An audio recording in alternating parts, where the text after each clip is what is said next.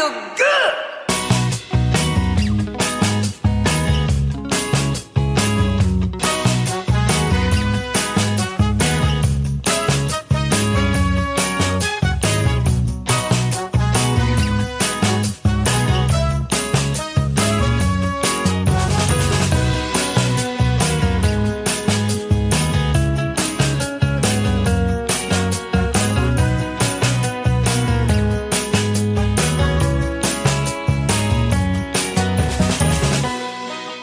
Tous et bonjour à toutes, merci beaucoup d'être avec nous. Je suis Yann et je suis ravi de vous retrouver pour ce tout nouveau numéro de l'émission qui vous veut du bien. Ça s'appelle Bulle de Bonheur. Alors ils sont trois à chaque émission, trois chroniqueurs sur les douze que constitue l'équipe et ils proposent chacun leur rubrique en rapport avec leur spécialité autour du bien-être et de la vie quotidienne. Ils ont même la chance d'interagir avec les chroniques des deux autres et Concernant les thèmes, eh bien c'est très varié. Il y a l'aromathérapie, il y a la biodiversité, il y a l'informatique et trois autres thèmes que je vous propose tout de suite. On va découvrir dans quelques instants l'univers de Laurie. Son univers, c'est les films et les séries télé. La rubrique s'appelle Bulle d'image. Salut Loris. Salut Yann, bonjour à tous. Alors dis-nous de quoi vas-tu nous parler aujourd'hui? Eh bien aujourd'hui on est début septembre, on va parler de la rentrée des films et un petit peu de séries aussi.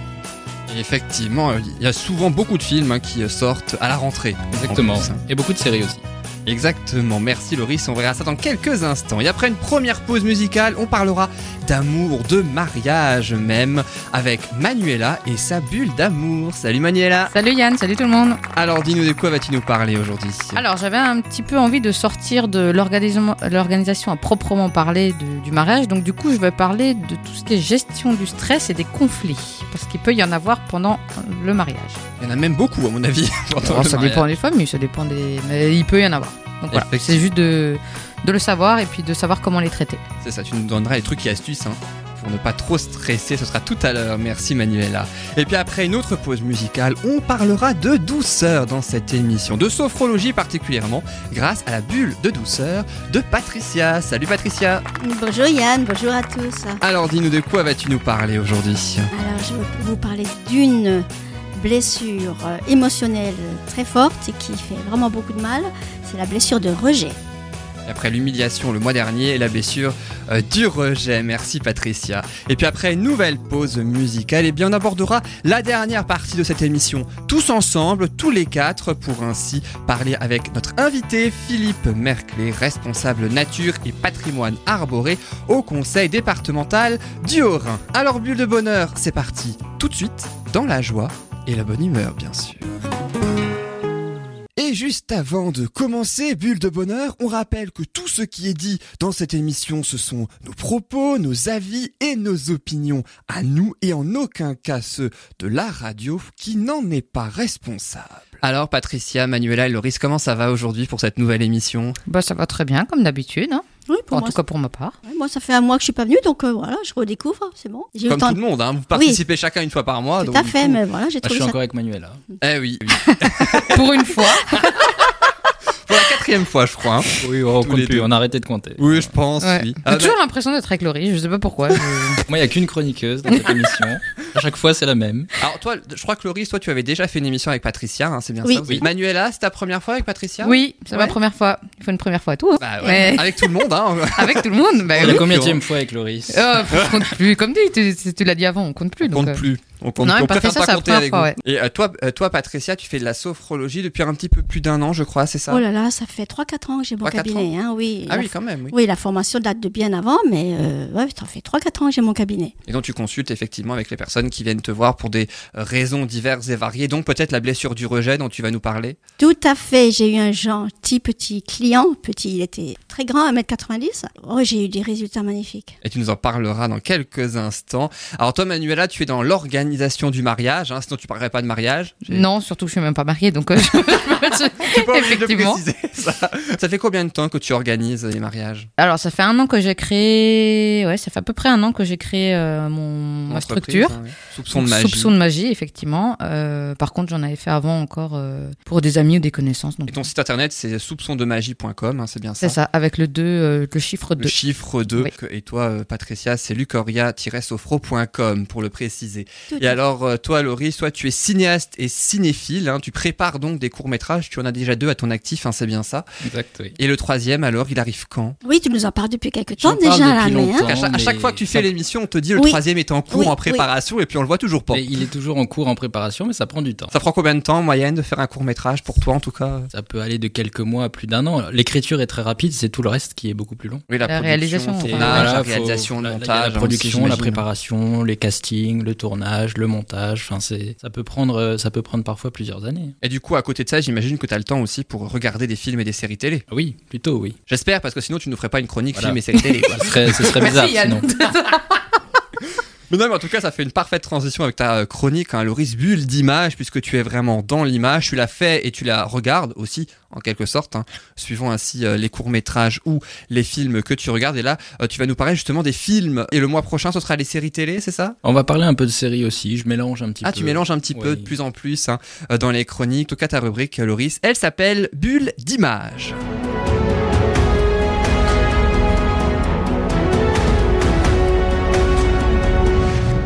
Et alors, ton sujet du jour, je le disais, ce sont les films de la rentrée 2019, parce que oui, chers auditeurs, hélas, c'est la rentrée.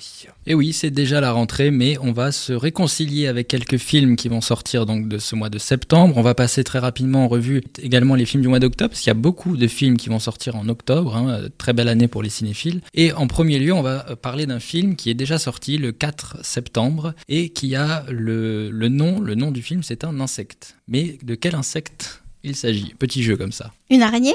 Non, C'est c'est en français ou en anglais? C'est en français. La mouche avec des gros yeux. Non, juste, euh, c'est juste un insecte, un mot. Ouais, Je sais pas, il y a une Abeille, guêpe. Abeille, euh, moustique, euh, C'est inconnu, au moins Oui, ça ne vole pas. Ça ne vole pas, c'est très petit. Fourmi?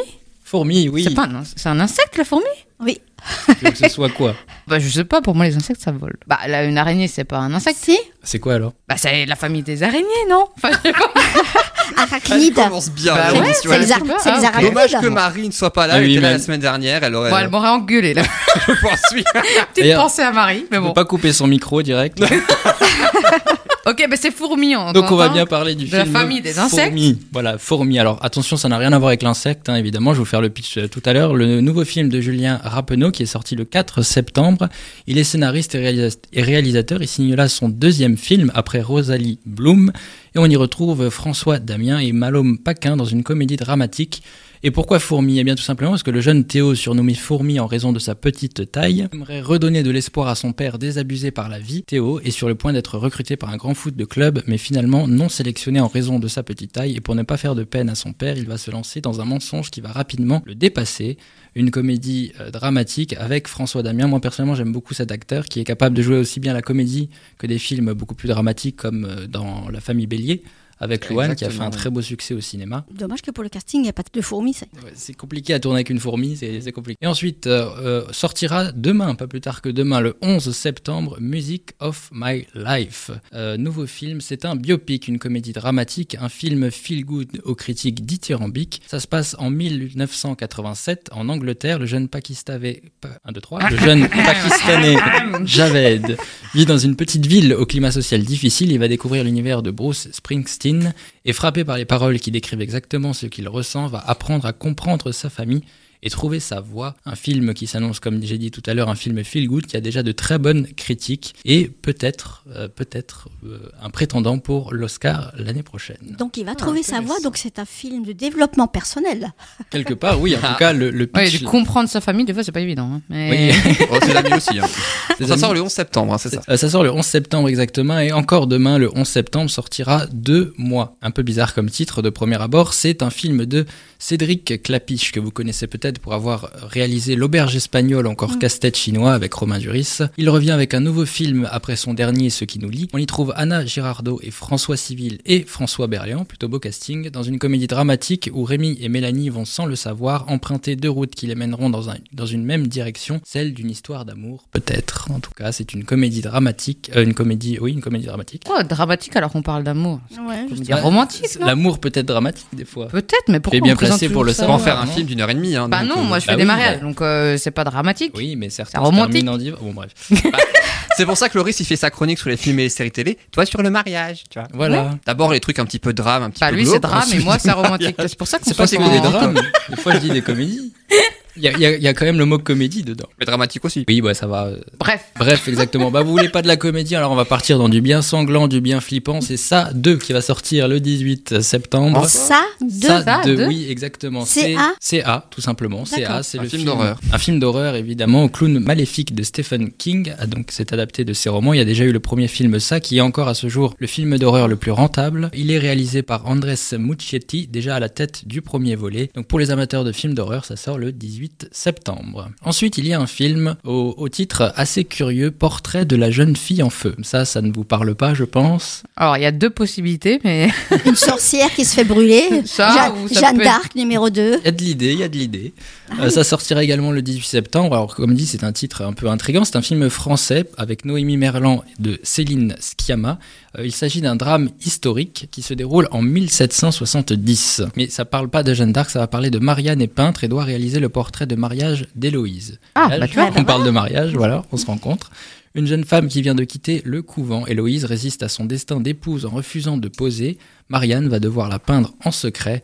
Introduite auprès d'elle en tant que dame de compagnie, elle la regarde. Ce film a été présenté en compétition au Festival de Cannes en 2019 et a reçu parmi ses 12 nominations le prix du meilleur scénario. Ensuite, pour les fans de Sylvester Stallone, si je dis Sylvester Rocky Stallone, et c'est pas Rocky, c'est l'autre. Rambo. Rambo, exactement. Rambo 5. Par contre, c'est aussi un 5. Rambo 5 qui va sortir. Donc, les fans, évidemment, se ravissent de retrouver Sylvester Stallone. Un peu vieux, non, aux quand même. Un décrépit, là, le pauvre. Un peu beaucoup. oui. Ça a le mérite d'être cash. Euh, Bah, Ça a le mérite d'être vrai aussi. Oui, je crois, parce que Rambo, c'est quand même une figure. Hein, c'est quand quand même une un figure. tas de muscles. Hein, et là, Mais c'est Après, quoi la différence comme tout des muscles hein. à un moment bah. donné, ça se. Mais c'est quoi la différence entre Rambo et Rocky à part le, le personnage qui doit changer mais- Bah, le nom du mais film. Rambo, Oui, c'est le, mais je- c'est le c'est le- Merci, vétéran, c'est le, un le gars qui va au Vietnam. Et puis euh, Rocky, c'est le catcheur, là, c'est ça. c'est- Patricia Ah, t'as bien aimé, très bien. Ah, mais moi, j'aime les muscles musclés, Ah, d'accord, d'accord. Contre, Rocky, c'est le boxeur, mais c'était presque. Oui, mais ils On sont tous musclés quand même. Mais c'est musclé, c'est une histoire de muscles on s'en fout ce qu'il fait comme euh, C'est- boulot, C'est une histoire de Elle a retenu le muscles. plus important. Exactement. Exactement. Alors le pitch, Patricia, moi. le pitch, le pitch est très simple. J'avoue que le pitch, ça paraît un peu du déjà vu, mais attendons de voir. C'est quand même Rambo, c'est quand même Sylvester Stallone, vétéran de la guerre du Vietnam. John Rambo va affronter un cartel mexicain après l'enlèvement de la fille d'un ami. Mais colonel Voilà, ça, ça va, ça va être du gros muscle, ça va être du bon film d'action américain, sans doute. Gros muscle et pas de voix. Ça sortira le 25 septembre 2019, évidemment.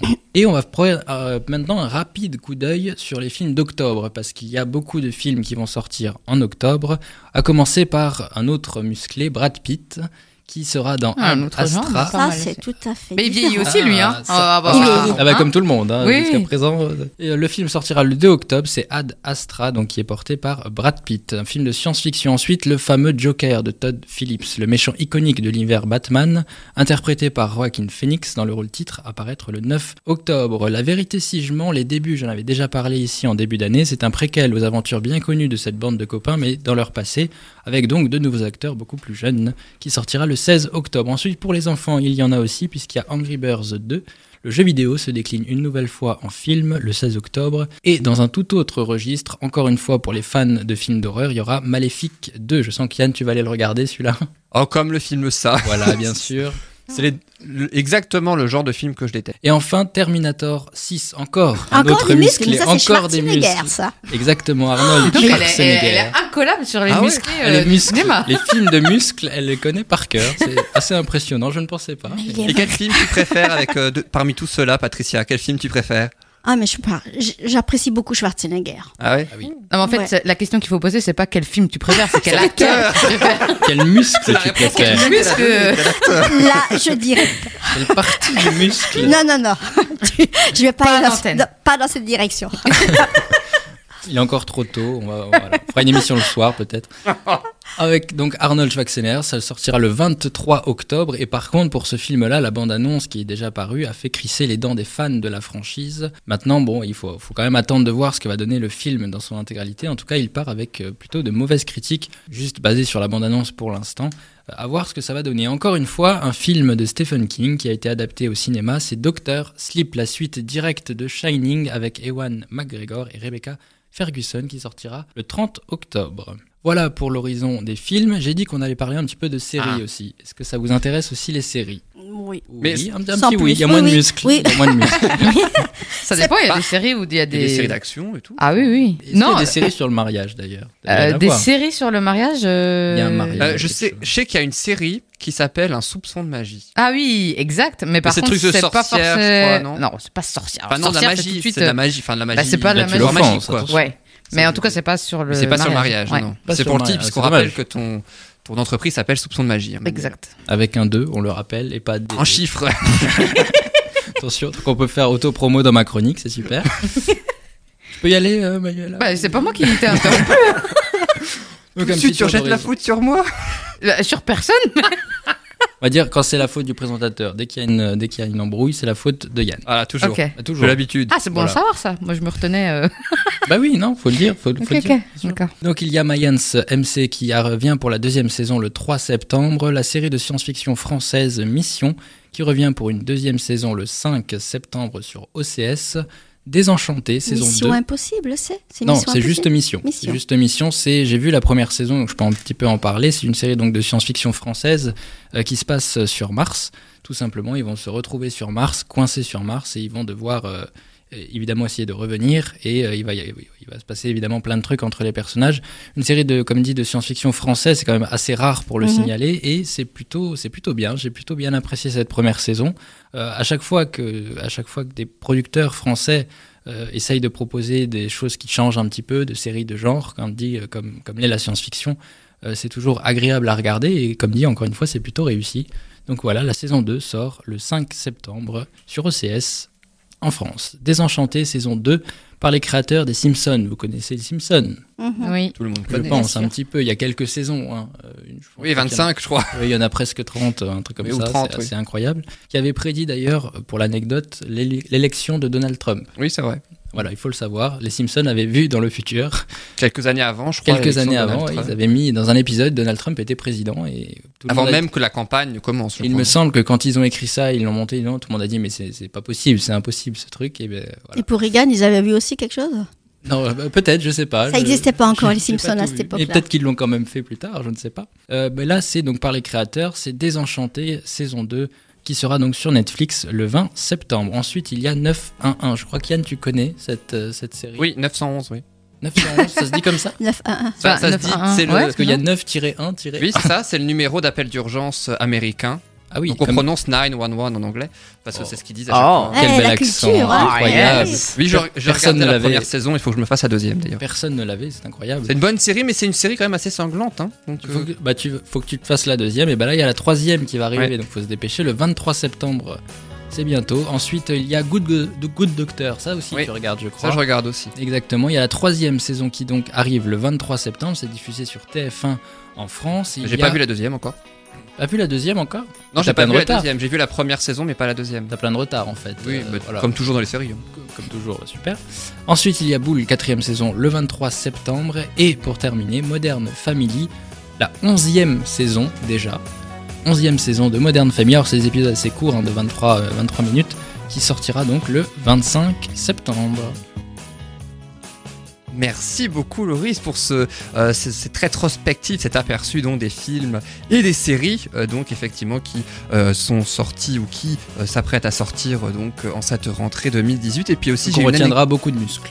Oui effectivement. Beaucoup de Parce que retiendra. tu retiendras, mais les auditeurs aussi, je pense. Et puis euh, on, a, on a appris, je tenais à en parler quand même, et on a appris il y a quelques euh, semaines hein, là maintenant que euh, on savait depuis une dizaine d'années maintenant que le plus gros succès de tous les temps en termes de films, hein, j'entends, c'est Avatar. Et bien depuis Ah. euh, cette année, Avatar a été battu.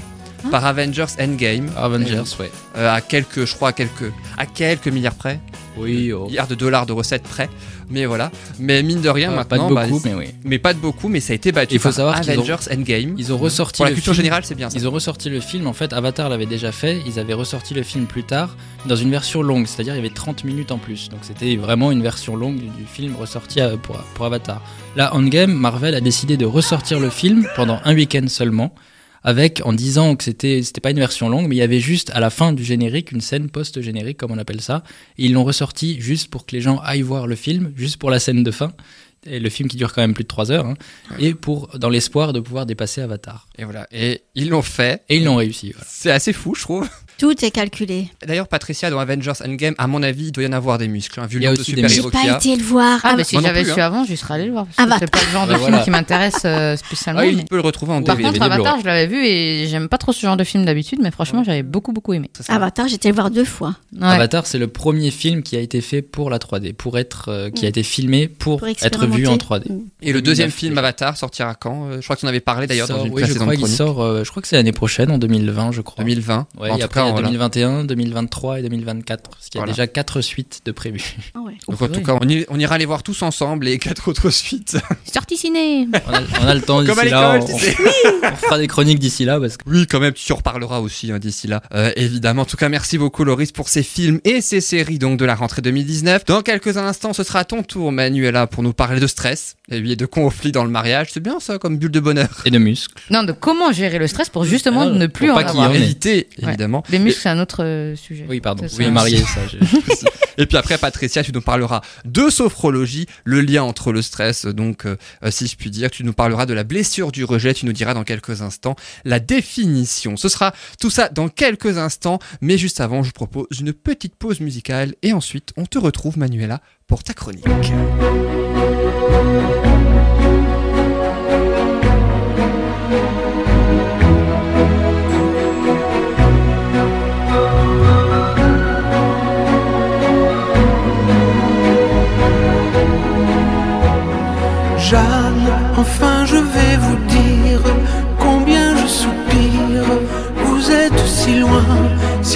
D'ici.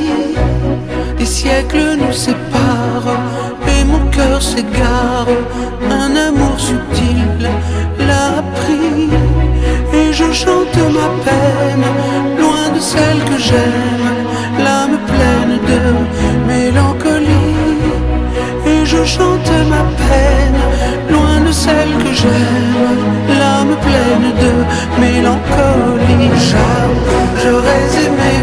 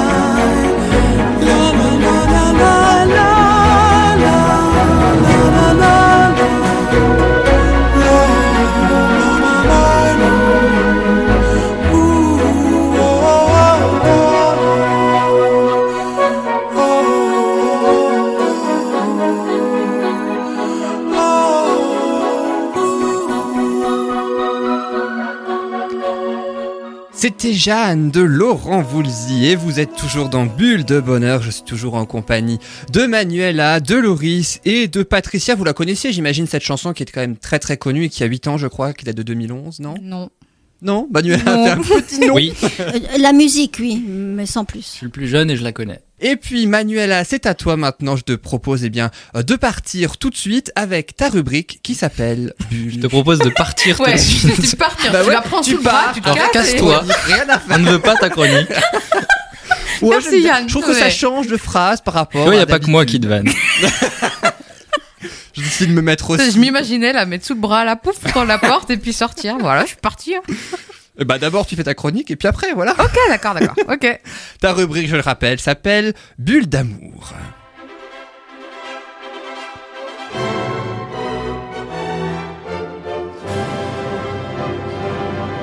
Et alors tu vas nous parler de comment gérer le stress dans un mariage, Manuela, parce que ça, c'est aussi important. C'est important parce que mine de rien, un mariage, bah, ça se prépare longtemps en avance. En moyenne, je l'ai déjà dit à d'autres chroniques, mais euh, en moyenne, c'est un an, un an et demi avant qu'on prépare. Donc ça peut être super stressant parce qu'il y a énormément de choses à faire et on veut que ce soit parfait en général. On veut euh, oublier aucun détail, euh, que tout soit parfait, que tout soit joli, etc. Donc être perfectionniste, c'est bien. Mais par contre, faut pas que ça nous empêche de vivre non plus. Il faut pas que ça nous empêche de dormir, euh, de, de, de profiter de cette organisation de mariage qui peut être très belle en fonction de comment elle est abordée. Donc du coup, la gestion du stress, nous donner quelques petits conseils sur euh, comment gérer le stress le jour J pendant toute euh, cette phase d'organisation de mariage. hein. Donc au niveau de la gestion du stress, il y a quelques petites astuces euh, à savoir. Comme tout projet, hein, que ce soit mariage ou que ce soit professionnel ou personnel, à partir du moment où on a une bonne organisation et on anticipe les choses, en général, il y a déjà beaucoup moins de stress. Parce que sinon, on accumule les choses et au fur et à mesure, on se dit, ah, mais la liste en fait de choses à faire, euh, ça, ça s'accumule euh, et du coup, le stress, bah forcément, il augmente. Donc pour le coup, du coup, faut bien, faut bien organiser, faut bien, faut, faire son rétro-planning. Donc ça, j'en avais déjà parlé, mais d'avoir vraiment la liste des choses à faire et à quel moment les faire, à peu près. hein. Enfin voilà, est-ce qu'on doit faire tous trois mois avant, est-ce qu'on doit faire un an avant, etc. Et ne pas remettre au lendemain euh, aussi certaines choses parce que sinon, on va se retrouver à deux mois avant le mariage à avoir euh, tout un tas de choses à gérer qu'on aurait pu faire avant au fur et à mesure et par petites touches. Donc voilà. Donc pas de procrastination. Pas de procrastination, exactement. Alors, euh, ce qu'on peut faire aussi dans l'organisation et dans le fait d'anticiper, c'est de demander de l'aide. Alors, soit par euh, une amie très proche, soit par euh, la témoin, etc. Par soupçon de magie. par soupçon de magie. Et ça en vient à mon deuxième conseil, en fait, c'est de déléguer. Et ça, souvent, c'est un peu compliqué. Moi, je sais que j'ai du mal à déléguer et j'ai appris ça de par mon métier. Mais en tout cas, on peut pas tout gérer tout le temps. Donc, notamment de déléguer le jour J aussi pour que, bah voilà, ce soit une des témoins qui, qui prépare tel endroit ou qui amène le bouquet, qui s'occupe du bouquet. Chacun a ses, a ses petites missions pour que, du coup, les mariés soient aussi moins stressés le jour J. C'est aussi important. Et de déléguer, par contre, faut déléguer à des personnes de confiance. C'est Souvent, la... C'est souvent là le problème. hein. C'est souvent là le problème. Et justement, ça peut être des personnes de confiance, mais ça peut être des personnes aussi qui sont euh, des fois un petit peu tête en l'air, ou du coup qui vont oublier, ou qui sont pas très respectueux d'un planning, etc. Donc ces gens-là, ils ont beau être de bonne volonté si elles ont envie d'aider, hein, c'est pas le souci. Mais bah, par contre, voilà, ça peut créer du stress et des conflits parce que ben voilà. Donc Ça prendre arrive des souvent? Non, en général, non. En général, les gens sont quand même consciencieux, ils ont quand même envie de. Et en général, les gens, euh, même, même s'il y a des conflits, en fait, ça part d'une bonne intention. En fait, que ce soit la famille ou du couple, etc., ça part toujours d'une bonne intention. Après, c'est juste dans l'art et la manière de faire les choses que des fois, bah, ça peut poser problème et, et ça peut être problématique. Mais voilà. Donc là, si déjà on organise très bien et qu'on met des jalons, un rétro-planning bien précis et qu'on arrive à déléguer certaines choses, ça permet déjà d'éliminer du stress. Il y a d'autres choses aussi, c'est par exemple de faire des petites pauses. En fait, pendant un an, un an et demi, ça paraît super long pour organiser un mariage, mais il y a des couples, ils se mettent une telle pression, en fait, et ils font que de penser à leur mariage. En fait, leur projet, c'est le mariage, sauf qu'à côté, il y a le boulot, il y a des fois les enfants, il y a les loisirs, il y a les sorties, etc. Et du Le coup, quotidien qui continue. il y a le quotidien qui continue, les courses à faire, etc.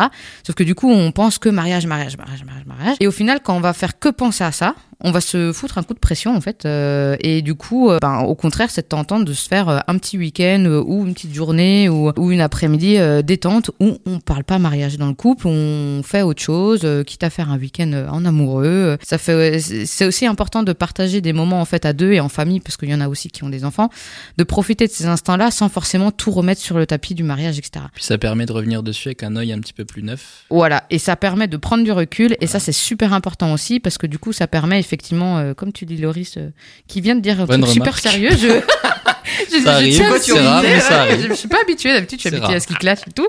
Donc bon, encore, euh, mais Si tu me cherches, ça va arriver. Ok, Il attend le bon moment, c'est pour ça dans ta chronique. ok, ok, je vois, je Continue, vois. continue. Mais en tout cas, effectivement, ça permet de prendre du recul. Et souvent, quand, quand, on, quand on a la tête plongée dans, dans un projet, alors ça, ça, ça peut s'apparenter à plein de choses hein, dans la vie. Hein, Tous les euh, projets. à tous les projets, hein, que, pas que le mariage. Mais euh, du coup, on a la tête plongée dedans et en fait, c'est, on n'arrive pas à s'en sortir. Alors que de temps en temps, de prendre du recul sur les choses, en fait, on voit les choses de manière beaucoup plus fluide et beaucoup plus claire et du coup, bah, on a même de nouvelles idées, etc. Donc du coup, euh, voilà, c'est important de faire des pauses et de profiter de moments à deux, en famille, etc. et de pas penser que mariage. Voilà. Il y a aussi des petits conseils, c'est plus, euh, alors ça, c'est plus avant éventuellement le, le jour J, c'est de bien dormir parce qu'on sait tous que si on Pas dort pas évident. assez, euh, ouais, c'est pas toujours évident. Mais si tu as bien géré ton organisation avant, Oui, t'es t'es Normalement, tranquille. Ouais. Ouais, t'es tranquille et donc du coup, tu peux bien dormir. Si, Exactement. si, si. Si t'as bien tout programmé. Ah oui, oui, oui, oui, mais il y a toujours beaucoup de si. c'est Et sûr, si tu mais te après- demandes pas, est-ce que je vais dire oui ou est-ce que je vais dire Alors, non si cette question, tu te la poses deux jours avant le, le- C'est la cérémonie, bon,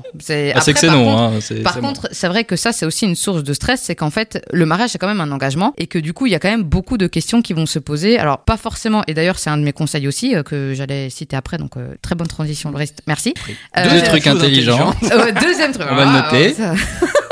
cette émission. là. En fait, ce qui est important, c'est que les mariés, que ce soit la mariée ou le marié, en fait, va se poser beaucoup de questions parce que mine de rien, c'est un engagement à vie. Enfin, voilà. il y a- y comme dit Loris, le oui, est-ce que c'est oui ou non enfin, Oui, voilà. Donc euh, c'est quand même le mariage, c'est quand même un engagement. C'est pas rien, même si moi je pars du principe que au quotidien c'est rien, enfin c'est pas censé changer les choses, hein, parce que voilà, le- la vie continue, etc. C'est un engagement. Et Mais c'est un il y a engagement pas et mal de couples qui sont ensemble et qui divorcent après s'être mariés ou peu de temps après s'être mariés. Ça, il y a même des couples qui pendant 10-15 ans ils sont effectivement Ouais, ensemble étrange, et puis après, mais parce que je pense que Peur alors, de l'engagement. Tu vis avec quelqu'un pendant quand même 15 ans, tu t'es Mais quand la même engagé. signature, la signature au bout La de. signature, ça change tout. Ouais. ouais. Bah, je change pense qu'il y a un peu de ça et il y a aussi un peu du fait que, enfin, ça c'est, alors c'est mon avis personnel, donc euh, on peut être d'accord ou ne pas d'accord, mais Pas là on d'accord. sort un peu de. Ah, t'as pas commencé par. non, j'ai pas encore d'idée. Je pense aussi qu'à partir du moment où il y a le mariage qui qui qui s'est déroulé, il y a cette notion en fait d'appartenance à l'autre. Oui. Et j'ai et j'ai cette sensation que euh, c'est un peu comme un acquis. Bah du coup c'est bon, maintenant on est mariés. Et donc est-ce que dans certains couples il n'y a pas aussi ce truc de le comportement De tu de manière ouais ça. de manière subtile, hein, ça peut être très très subtil. De toute façon, maintenant, on fait plus d'efforts. De toute façon, c'est acquis, c'est acquis. On est marié pour la vie, voilà. Enfin, alors que non. Enfin, l'amour, c'est sans cesse et, et, et que marié ou pas marié, à un moment donné, ça se travaille, ça se, ça, Ça s'entretient. ça Rien n'est acquis. Rien n'est acquis dans la vie, effectivement. Et du coup, cette notion aussi d'appartenance, euh, je suis la femme d'eux, tu es la femme, et des fois, ça peut aussi euh, gêner. Enfin, je, voilà. Donc, est-ce que vrai. ça viendrait pas de là aussi euh, les divorces qu'on retrouve même après des gens qui étaient ensemble pendant 10-15 ans, euh, qui finalement, en fait, euh, on nous dit qu'il faut nous marier, absolument, mais sauf qu'en soi, euh, on, on peut vivre très heureux aussi sans forcément être Il y marié. a, il y a beaucoup de couples justement c'est qui sûr. sont ensemble de- des années et qui ne se marient jamais parce Oui, que oui, ça leur oui, dit oui. rien ou quoi et ça Parce que c'est leur équilibre et après ils trouvent leur équilibre et donc voilà je pense que c'est ça qui est important aussi dans le couple c'est de trouver euh, un équilibre donc Il y a aussi euh, un petit souci, les gens bien souvent se marient au bout de certaines années, ne serait-ce que parce qu'ils viennent d'acheter un appartement pour... Oui. oui il y a, aussi il y a cette l'aspect partie là financier ouais. aussi. Il y a l'aspect financier, ouais. il y en a un qui disparaît ou il faut quand même que l'autre Oui, il oui, reste oui. là dans la Mais du voilà. coup là c'est plus par euh, Obligation. bah pas obligation parce que t'es jamais obligé mais euh, Bah, ouais, Les- la loi- peu- la loi, oui, quand même. bah tu Si- peux si- être taxé si t'as demain- aussi certains Si demain je meurs, euh, qu'est-ce que va devenir ma compagne, tu vois? Ouais mais avec le Pax maintenant tu peux aussi avoir des Ça n'a pas les mêmes garanties. pas les mêmes avantages. Non, t'as pas les mêmes garanties. Peut-être, mais en tout cas, après, euh, c'est sûr que là, dans ce cas-là, euh, ça, on le fait plus par nécessité que Oui. par amour. Donc, Ouais. euh, Ce serait dommage. voilà, ce serait, ce serait aussi dommage. Donc, euh, donc voilà. Et puis aussi, pour un autre, un autre thème, si je puis dire, le, le jour du mariage, par exemple, quand tu te maries, est-ce que, du coup, du point de vue de la loi, la femme est obligée de prendre le nom de son mari? Ou elle peut choisir, plus ou, maintenant. ou l'homme peut prendre le nom de sa femme Euh, aussi je crois que maintenant le, alors à confirmer, parce que j'ai un doute maintenant, mais il me semble que j'ai entendu que tu pouvais garder ou ton nom de jeune fille en fait, ou ou en tout cas c'est avec les enfants peut-être. Que les enfants ils peuvent garder le nom de la mère en fait sans forcément. Mais je, suis pas sûre que tu es obligé de prendre maintenant le nom du mari. Je crois pas. Il y a Le nom du mari, je pense pas. Bah, Est-ce on- que l'homme peut prendre après, le nom ça, de la ça, ça peut débattre, enfin, ça peut amener sur un autre débat sur Oui. euh, Ah oui, sûr, le truc, oui, le rôle de la femme. Mais le ça, c'est vraiment sur le nom Mais là, de on sort de mon ou- Là, cadre c'est plus de le stress du mariage. parce tout- toutes ces discussions-là, c'est aussi un de mes conseils, c'est justement de communiquer.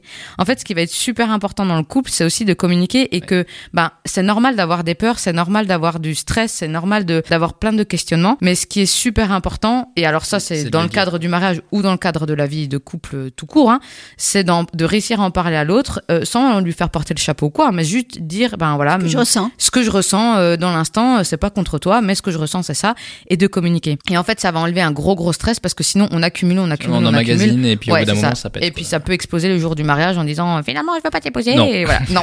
Et là, Donc. Ce serait dommage d'en arriver. Range là. les petits Donc, fours. donc communiquer correctement et, euh, et profiter de moments à deux, c'est ce que je disais. Il y a aussi cette notion de relativiser aussi. Enfin, voilà, c'est un mariage, c'est Ce n'est qu'un important. mariage. Oui. C'est un important, moment heureux, C'est un moment heureux, un moment mais stress. ça sert à rien de se mettre le stress pendant un an et demi. Euh, et faites-vous confiance. Enfin, vous, vous- alors il y en a qui sont plus ou moins organisés, il y en a Mais qui sont qui ont Il plus y a un la fibre. stress derrière ce jour. C'est le plus beau jour de ma vie. Tu vois un peu. Ouais, ça fout déjà Hein la pression, Ouais, mais mais. Depuis que t'es toute petite, on te dit c'est le plus beau jour de ta vie. Et puis la robe de mariée, il faut qu'elle soit blanche, il faut qu'elle voilà. euh. Que pourquoi- tout soit oui, mais parfait, pourquoi se mettre le stress Mais ça, c'est de l'éducation, hein. Oui, mais après on peut travailler dessus pour justement euh, Faut en être conscient. euh, Oui, oui, voilà. oui, il faut en être conscient et puis après se dire que effectivement un mariage de nos jours c'est effectivement un, un événement, euh, un Mmh. gros événement. Mais je veux dire euh, à un moment donné ça reste. Enfin et pourtant je suis convaincue du mariage et voilà j'y crois et j'organise donc euh, voilà. De se mettre le stress en fait ça va au contraire créer des et puis ça c'est dans la vie hein, euh, tensions, les ouais. tensions, euh, les peurs et tout ça et du coup c'est là où on va en fait euh, faire un petit peu euh, gâcher ce euh, moment. gâcher euh, ce moment euh, qui, qui où c'est que du bonheur et c'est que de la joie etc donc euh, donc voilà faites-vous confiance enfin moi je dis toujours aux mariés faites-vous confiance relativisez ok c'est important passer. Mais euh, plus vous stressez plus euh, ça va être euh, Ça va être pire. et- ça ça va être j'ai envie de dire le bordel mais bon voilà. Un petit peu. je l'ai C'est pas dit un gros mot. je savais pas si je pouvais le dire Ça quoi va être le dawa. ouais. Et justement, Euh, après le mariage, du coup, j'imagine que le stress retombe aussi. Et j'imagine que pour les mariés, ça doit aussi faire quelque chose Un euh, blanc. physiquement. Le fait que Oui. le stress retombe. oui alors euh, figure-toi qu'il y a beaucoup après de un an de mariés préparation. euh, Ouais, en fait, il y a beaucoup de mariés justement parce qu'ils sont beaucoup dans cette organisation et beaucoup dans euh, le mariage, le mariage, le mariage, le mariage. Du coup, euh, moi, j'ai, j'ai- je connais quelqu'un qui a fait une pseudo-dépression parce qu'en fait, euh, bah, elle s'est Elle retrouvée avec euh, plus de projet, quoi. Et donc, euh, bah, le soir, quand elle rentrait, c'était plus, elle allait chercher sur Insta les, les photos, les trucs, elle allait préparer, etc. Elle se retrouvait, ben, alors, Avec- c'est- c'est- c'était un mariage magnifique, hein. Ils ont Comme un vécu autre un moment euh, splendide, mais ils ont fait un autre projet entre temps. Elle Mais a euh, divorcé, elle a retrouvé quelqu'un, elle a réorganisé un mariage. Non, ils sont il y a toujours d'autres mariés. projets aussi de faire des bébés. oui, voilà, acheter une maison, C'est plus Euh, oui, c'est plus positif, hein. Oui, Oui, oui, partir en voyage. Il y a énormément de projets. Mais effectivement, on retrouve ce, ce stress en fait qui redescend et qui du coup peut avoir un impact en fait. euh, Le blanc. Ouais, le vide, gros blanc vide, euh, ouais. ouais. Et alors, il y a des gens, ça va pas trop perturber. Il y a des gens qui ont besoin de projets dans la vie, qui ont besoin d'avoir des objectifs, etc. Et donc, du coup, euh, ça peut être effectivement euh, un peu compliqué le après mariage. Donc, le stress, c'est effectivement géré euh, pendant l'organisation, le jour J et aussi un petit peu après. euh. après justement le stress de maintenant on est marié, il y a des responsabilités en plus, des choses en plus. Euh, alors, dans la tête des gens, oui, je pense que ça peut se. Est-ce que ça peut être source de stress Ça peut être des- source de stress, jeunes mais- mariés Ouais. principalement. Mais moi, honnêtement, j'ai du mal à le comprendre. Mais après, Ah oui. c'est mon avis Bah à oui, moi après parce chacun que fonctionne différemment. parce que voilà, moi, je pars du Tu n'es principe pas que- marié. Ben, je suis pas mariée, d'accord, mais j'ai, en fait, le jour où je me marie, j'ai pas envie que ça change en fait la donne dans mon couple, et j'ai pas envie que du coup on se mette une pression. Enfin, moi, euh, moi, quand il y a du, du- du- trop de contraintes, trop de conflits, euh, trop de, voilà, moi, je, je, supporte pas. Après, c'est ma façon d'être, hein. Mais je veux dire, enfin, le mariage, ça doit pas être, euh, ça y est, pouf, pouf, t'es verrouillé, et puis tu, tu, tu profites plus de la vie, et puis tu, non, enfin, c'est, Ça doit rester c'est, un beau moment. ça doit rester un bon moment, mais pas que le jour J, mais les Oui. 40 L'occasion de faire la euh, fête. L'occasion de faire la fête. oui, et puis après, même les années après, en fait, c'est euh, c'est de continuer à vivre comme on vivait avant. Le mariage, c'est effectivement s'engager, mais je veux dire, après, au quotidien, euh, on change. Enfin, Comment tu vas finir cette phrase? Ben, c'est en gros, on n'est pas censé changer. On n'est pas changé. Oui. Changer, changer. Changer, changer. Changer, changer pour l'autre. Voilà. non, voilà. C'est la euh, conclusion. Oh, la fin de la chronique. ouais, alors par contre, du coup, vu que je n'ai pas pu parler du conflit, ce sera le tome 2 euh, de la L'épisode la- 2, euh, l'épisode chapitre 2 deux. mois euh, prochain. voilà, parce qu'effectivement, c'est aussi un petit. euh, les conflits, il peut y en avoir euh, soit au niveau du couple, soit au niveau de, de la famille ou de, des gens, etc. Avant, pendant et après le mariage aussi. avant, pendant et après le mariage, voilà. Donc, euh, bah, ça rejoint un peu ce qu'on disait, que certains finalement qui divorcent, euh, je pense que du coup, il y a des conflits qui se créent après le mariage. qui peut-être pas. divorce, Qui n'existait pas. C'est intéressant voilà. aussi comme sujet. Mais c'est super intéressant parce qu'en fait, on va toucher quelque part à aussi un peu le le du il y a une part de développement personnel, il y a une part de, de gestion de, de la vie à deux. euh, même si maintenant voilà euh, les, les gens ils habitent en général avant euh, de se marier, ils habitent ensemble avant.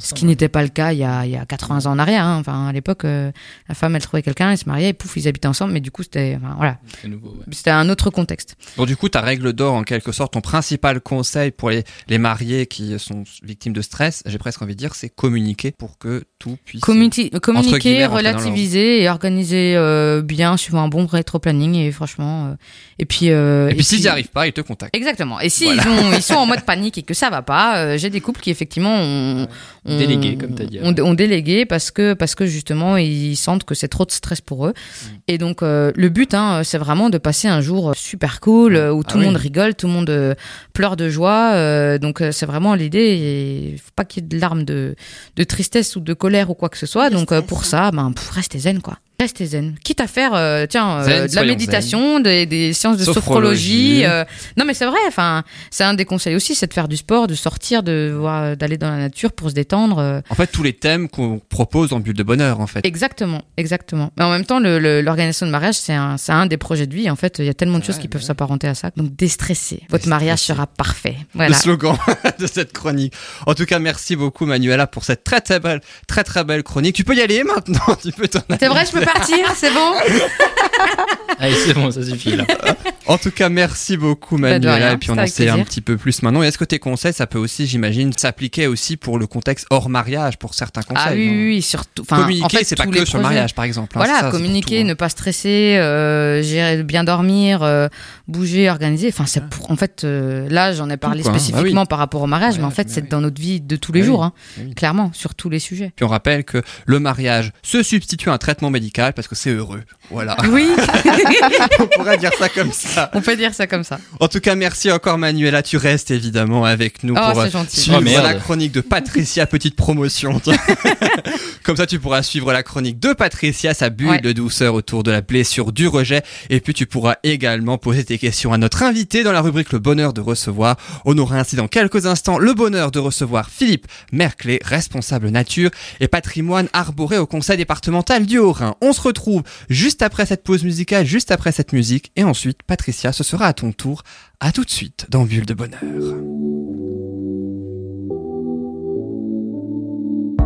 n'existe pas sans son contraire, qui lui semble facile à trouver. Le bonheur n'existe que pour plaire, je le veux. Enfin, je commence à douter d'en avoir vraiment rêvé. Est-ce une envie Parfois, je me sens obligée. Le spleen n'est plus à la mode, c'est pas compliqué d'être heureux. Le spleen n'est plus à la mode, c'est pas compliqué. Tout, il faudrait tout oublier. On pourrait croire, il faudrait tout oublier. On joue, mais là j'ai trop joué. Ce bonheur, si je le veux, je l'aurai. N'existe pas sans son contraire. Une jeunesse pleine de sentiments. L'ennui est inconditionnel, je peux ressentir le malaise des gens qui dansent. Essaye d'oublier que tu es seul. Vieux souvenirs comme la DSL. Et si tout le monde t'a délaissé, ça s'est passé après les sols. Il faudrait tout oublier. On pourrait croire, il faudrait tout oublier. On mais là j'ai trop joué. Bonheur, si je le veux, je l'aurai. Le spin n'est plus à la mode, c'est pas compliqué d'être heureux. Le spin n'est plus à la mode, c'est pas compliqué. Le spin n'est plus à la mode, c'est pas compliqué d'être heureux. Si ça me soit juste heureux, si tu le voulais, tu le serais. Ferme les yeux, oublie que tu es toujours seul. Oublie qu'elle t'a blessé, oublie qu'il t'a trompé, oublie qu'elle t'a perdu tout ce que t'avais. Si ça me soit juste heureux, si tu le voulais, tu le serais. Tout, il faudrait tout oublier. On pourrait croire, il faudrait tout oublier. On joue, mais là j'ai trop joué. Ce bonheur, si je le veux, je l'aurai il faudrait tout oublier. Pour y croire, il faudrait tout oublier. On joue, mais là j'ai trop joué. Ce bonheur, si je le veux, je l'aurai. Le spin n'est plus à la mode, c'est pas compliqué d'être heureux. Le spin n'est plus à la mode, c'est pas compliqué d'être. Si ça me soit juste heureux, si tu le voulais, tu le serais.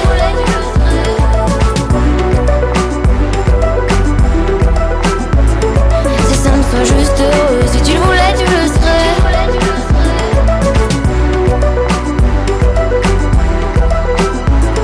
Si ça me soit juste heureux, C'était tout oublié de la chanteuse belge Angèle avec Roméo Elvis. Donc, et je suis toujours en compagnie de Loris, de Manuela et de Patricia dans Bulle de Bonheur. Après, donc, ta chronique, hein, Manuela, autour du mariage, donc, et du stress, justement, on va pouvoir passer à la sophrologie, puisque je pense, Patricia, que le stress, c'est la source numéro un, j'ai presque envie de dire, en sophrologie, je pense. Les gens viennent souvent te voir en lien avec le stress, j'ai presque envie de dire, hein. Pas souvent, chaque fois. Il y a, Chaque toujours, fois. tu m'as fait peur. Pas grave. il y a toujours une source de stress euh, pour, pour tout. Oui, pour oui. tout. Les gens Ouais. stressent beaucoup. Il y a différents, j'imagine, différents Tout à stress, hein, fait. c'est ça, hein, du coup. hein. Ouais. Et puis, euh, il y a aussi. différentes raisons. Tout à fait. Et puis, tu nous as aussi, euh, le le mois dernier, lors de ta précédente chronique, parlé de plusieurs blessures. Et on va justement parler de l'une d'entre elles dans ta rubrique qui s'appelle Bulle de douceur.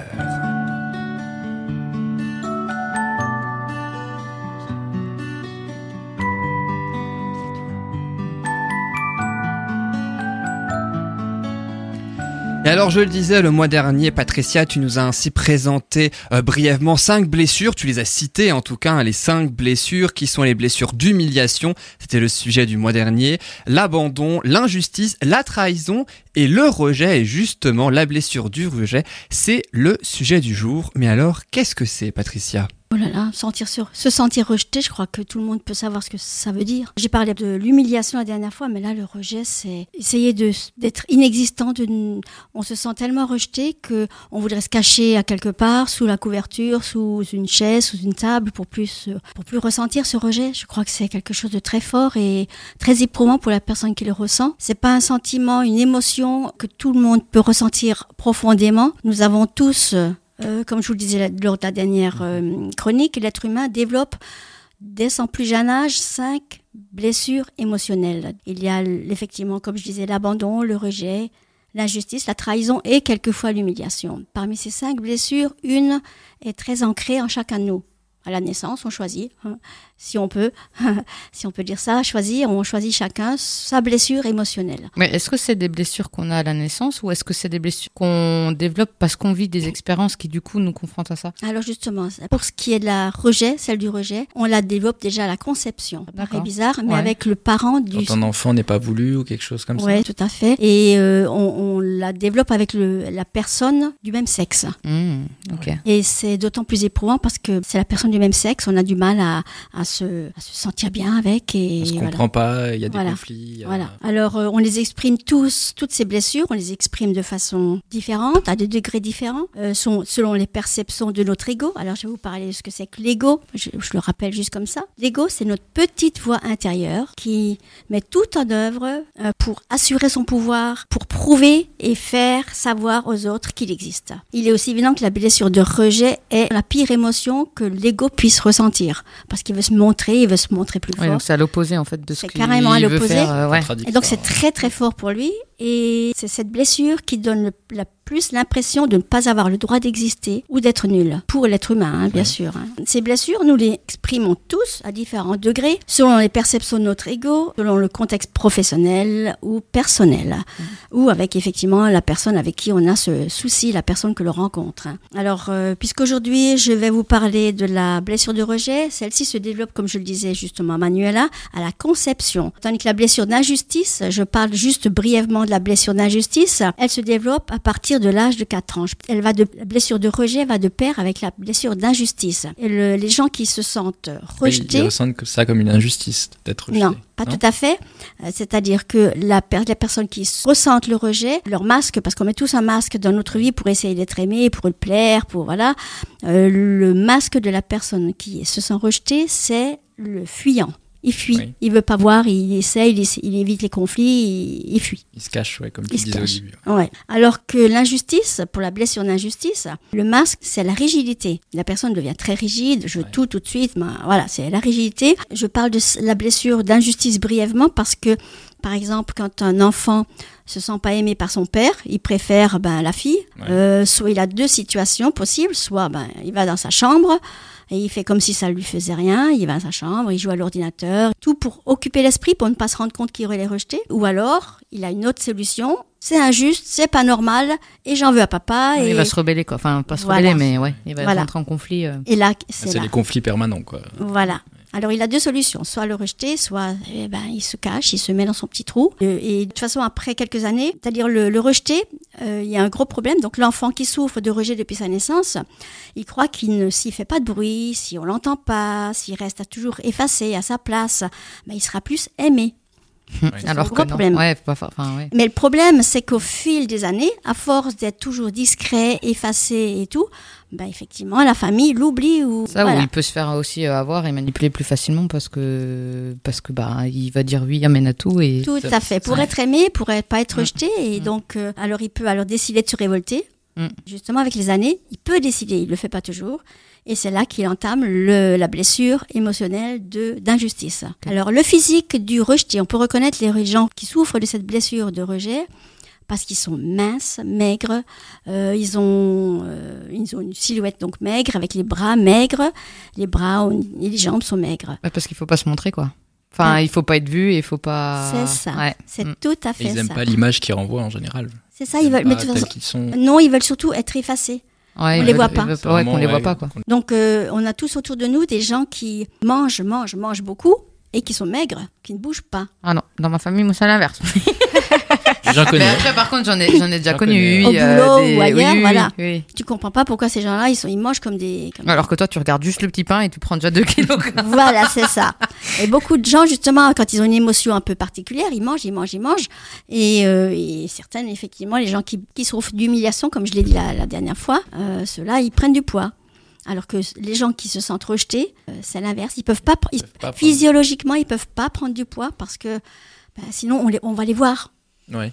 Ils vont s'imposer. Ouais. Et ça, ça va à l'encontre de, de ce qu'il ressent, de ce qu'il a au fond de lui. Hein. Ça me fait penser aussi au principe, euh, malheureusement, qui existe dans les écoles, par exemple, le harcèlement. Est-ce que c'est aussi un principe du rejet? Je pense, oui, oui, tout à D'être fait. rejeté par les autres, de ne pas être aimé, de ne pas être accepté Oui, tout à fait. Autrefois, les gens rejetés, on les, ben, on les rejetait carrément, on les critiquait et tout. On les harcelait pas tant que ça encore, mais c'est vrai que les Ouais. enfants sont pas forcément très Maintenant, gentils. ils à sont pas très hein. tendres. À quelque part, c'est quand même, oui, quand tu as du harcèlement et que tu t'en prends à un enfant, c'est quand même de le rejeter d'un groupe ou quoi. Rejet, hein. Oui, oui, Ouais, c'est si un tu rejet. l'acceptes pas, dans, ça, Ouais. pour l'enfant, ça doit être quelque chose de très Mm. particulier. Surtout si à la maison il subit déjà ça, c'est encore plus. Mais les gens rejetés rejettent aussi quelquefois. Oui. C'est Oui, c'est des fois eux aussi ouais, qui se mettent Ils se mettent en, position ouais. ils se mettent en position pour être rejetés, ou alors c'est eux qui rejettent aussi parce Mm. que ils la font ressentir à d'autres. Voilà, c'est un peu un peu compliqué comme relation, mais c'est une blessure et Mm. chacun la vit comme il peut. La- oui, oui, oui. Certaines personnes souffrent donc surtout de cette blessure de rejet tout le long de leur vie. Pour d'autres, la blessure d'injustice prendra donc le relais. Et on la verra beaucoup moins, mais c'est-à-dire qu'il prend la blessure de rejet pour pas ressentir la douleur d'être rejeté. Parce qu'elle est toujours sous-jacente, cette blessure de rejet, Mm. mais il fait croire que il est, il est rigide et tu vois, il fait tout pour se protéger. Oui, qu'il a une carapace que Voilà. en fait rien de latin et alors qu'en réalité euh, on est tous des humains et derrière notre carapace euh, on a tous je, je reviens à, à l'exemple de tout à l'heure, où, par exemple le papa qui qui préfère sa fille et le garçon euh, bah, il se sent exclu, donc il en veut, il n'arrive pas à en vouloir à son père. Ou alors tu as un autre profil encore, le, le garçon qui euh, son père est très méchant avec lui, il le frappe tout le temps. Et, et le fils comme il veut pas ressentir cette blessure de rejet, ah mais c'est pas sa faute, c'est moi qui fais pas ce qu'il faut, euh, je suis pas à ma place. Et si mon papa il me frappe c'est parce que j'ai pas fait ce qu'il fallait comme il fallait. en C'est fait pour ouais, il va il va prendre la responsabilité de l'autre en fait pour lui et Tout à fait, il dit, mais c'est parce qu'il m'aime, il veut que je sois quelqu'un de bien, il me donne une parce que j'ai pas dit merci, mais c'est parce que j'ai pas dit merci, ben, il veut que je sois quelqu'un de bien. Donc, tu vois, il le prend. Ouais, mais sauf qu'on n'est pas obligé de frapper pour en arriver là à- Ça, c'est ce encore que- un autre ouais. registre. hein. Là, on parle, moi, Ouais, je te parle juste de la blessure de rejet, Oui, oui. peut ressentir le Ouais. petit garçon qui se fait régulièrement ou battre. Voilà, ou la petite fille, oui, bien Mm. sûr. Mais parce que, bon, elle donne beaucoup d'excuses, mais parce qu'elle veut pas ressentir qu'elle est rejetée par le père ou par la mère. Mm. Et ils se sont rendus compte aussi que ces gens-là, bien souvent, tant qu'ils filent droit, tant qu'ils font ce qu'il faut, euh, qu'ils sont dans la bonne lignée, ben ils sentent pas le rejet. Donc ils obéissent au doigt et à l'œil pour pas être rejetés. C'est ce qu'on disait tout à l'heure au début. Et du coup, ça, ça peut se retrouver après dans ta vie d'adulte, euh, même professionnellement et tout, quand tu vois certaines personnes qui. Tout à fait, qui mouftent pas. Ah, qui mouftent pas qui suivent les trucs, après, etc. Oui, oui. Certains en profitent malheureusement. De... Ah oui, oui, bah ouais, quel que soit. Mm. Mais alors c'est toujours là le fait de ne pas réagir, de ne pas de laisser faire, ce, ce rejet pour pas le sentir. Il est dans le déni, la personne est dans le déni. De toute façon, tant qu'elle est dans le déni, en fait, euh, elle pourra pas travailler dessus. Parce que, enfin, comme toutes les blessures Tout comme toutes Faut- les. faut. Ouais, c'est tant de que. pouvoir travailler dessus. ouais. Ouais, il faut en être conscient déjà que t'es de- que t'as une blessure de rejet. euh, Comme avec la dépression, il faut être conscient que Oui, en oui. dépression pour réussir à t'en sortir. Tout à fait. C'est clair.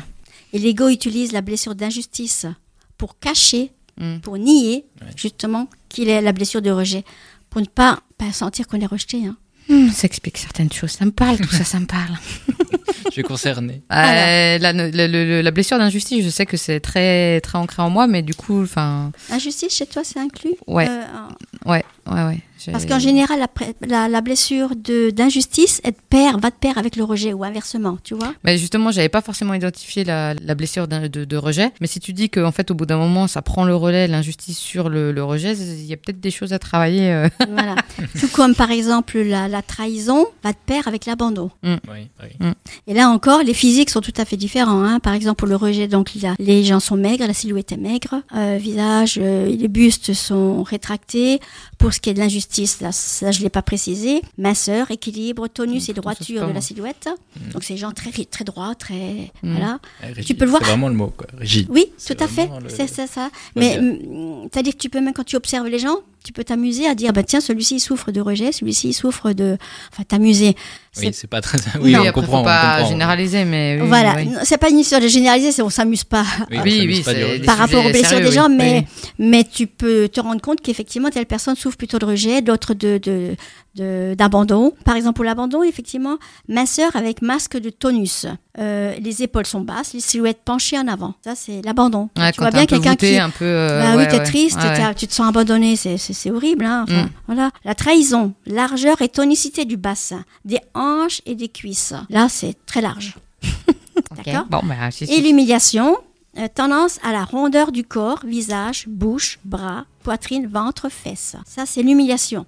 Ça, c'est une blessure que tout le monde ne possède pas forcément. Mais après, c'est, enfin, est-ce que dans chaque cas, du coup, tu vas retrouver, euh, parce que moi, je me retrouve pas dans le physique euh, maigreur, minceur et tout ça.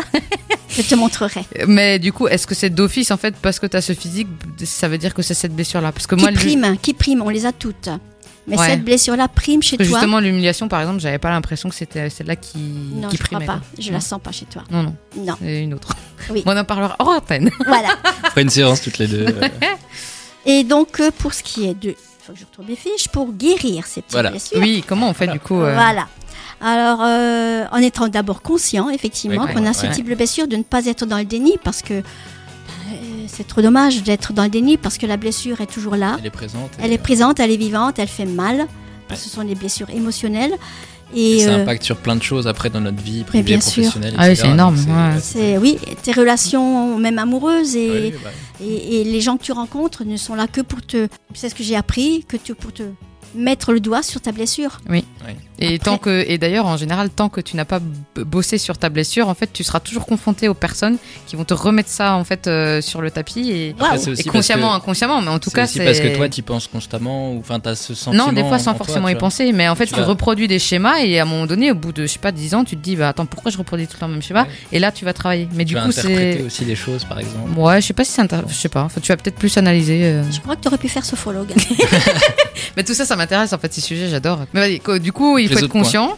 faut être conscient. Arrêtez de- d'écouter la petite voix, l'ego. La petite voix, c'est juste l'ego, hein, qui veut et toujours se mettre en avant. Donc, euh, le but, le but, c'est vraiment d'apprendre à s'aimer, Mm. tel que nous sommes. Ouais. Ouais. Même si petite, maman ou papa t'a pas aimé ou t'a mis une claque quand il fallait pas, quand tu trouvais que c'était injuste, voilà. Euh, lorsqu'une blessure fait souffrir, c'est que nous ne sommes pas à l'écoute de notre cœur, de Mm. nos besoins. Il faut écouter, il faut tout simplement écouter, c'est tout simple. Mm. Mais on sait pas faire forcément. Bah, on nous a pas appris à faire On en nous a fait. pas Et appris. c'est dommage. Et ça nous fait peur aussi des fois de, de s'écouter. C'est On ça. On a peur de C'est pas que ça fait peur, de- ça fait mal. Ça fait mal, oui. Bah, c'est- ça, fait fait, mal. ça fait Ça, mal, ça ça fait fait mal, peur. ouais. Et c'est surtout que tu as toujours vécu dans ce schéma-là. Et du coup, de, de, de changer de schéma à un moment donné, ça. Ça peut faire peur aussi. Ouais. Ça Oui. peut faire peur, ouais, ouais. c'est là où il y a la peur. ouais. Sachant qu'elles ne se guérissent pas comme ça non plus. Il faut Non, vraiment non, être non. très conscient Oui. et Ah c'est oui, un grand oui. travail parce du que temps aussi. on les a depuis qu'on est tout petit, hein, Ah oui, ces c'est blessures-là. ancré. Mais après, en fonction des personnes, je pense que toi, tu dois avoir dans, dans, dans ton métier, des personnes, ça peut aller très vite et d'autres personnes, ça met du temps. Tout à fait. Ouais. Et puis suivant la méthode aussi utilisée. Merci beaucoup Patricia. C'est- vrai qu'au au niveau du rejet, c'est aussi quelque chose qui peut faire très très mal. C'est ce que tu as dit en, Ouais. en début d'émission. Et puis il faut gérer aussi ça à l'intérieur. hein, c'est ça, Toutes les blessures émotionnelles font mal, mais celle de rejet est particulièrement douloureuse. douloureuse. Ok. ouais. Parce que c'est surtout l'ego. Il ne peut pas se mettre en avant, Ouais. donc on se sent tout petit rikiki. C'est bien ce mot, euh, tout petit rikiki. non, mais c'est. Mais c'est vrai, puis ça illustre bien du coup euh, la Ouais. chose. En tout cas, merci beaucoup Patricia pour Ouais, cette merci, ouais. très très belle rubrique. hein. Je rappelle, dans ta bulle de douceur est en rapport avec la sophrologie. Et ça, par contre, ça ne se substitue vraiment pas à un traitement médical. Merci Vraiment pas. beaucoup, Patricia.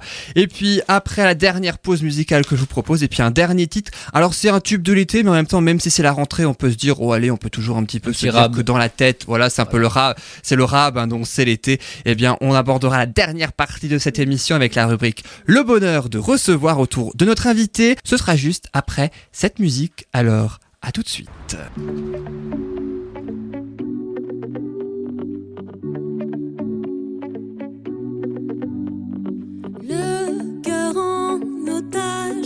Entre deux rivages, mais y a pas la mer. L'air d'une chanson, sur ma peau un frisson de langue étrangère. Mon amour ne m'en veut pas, si toujours je viens à toi.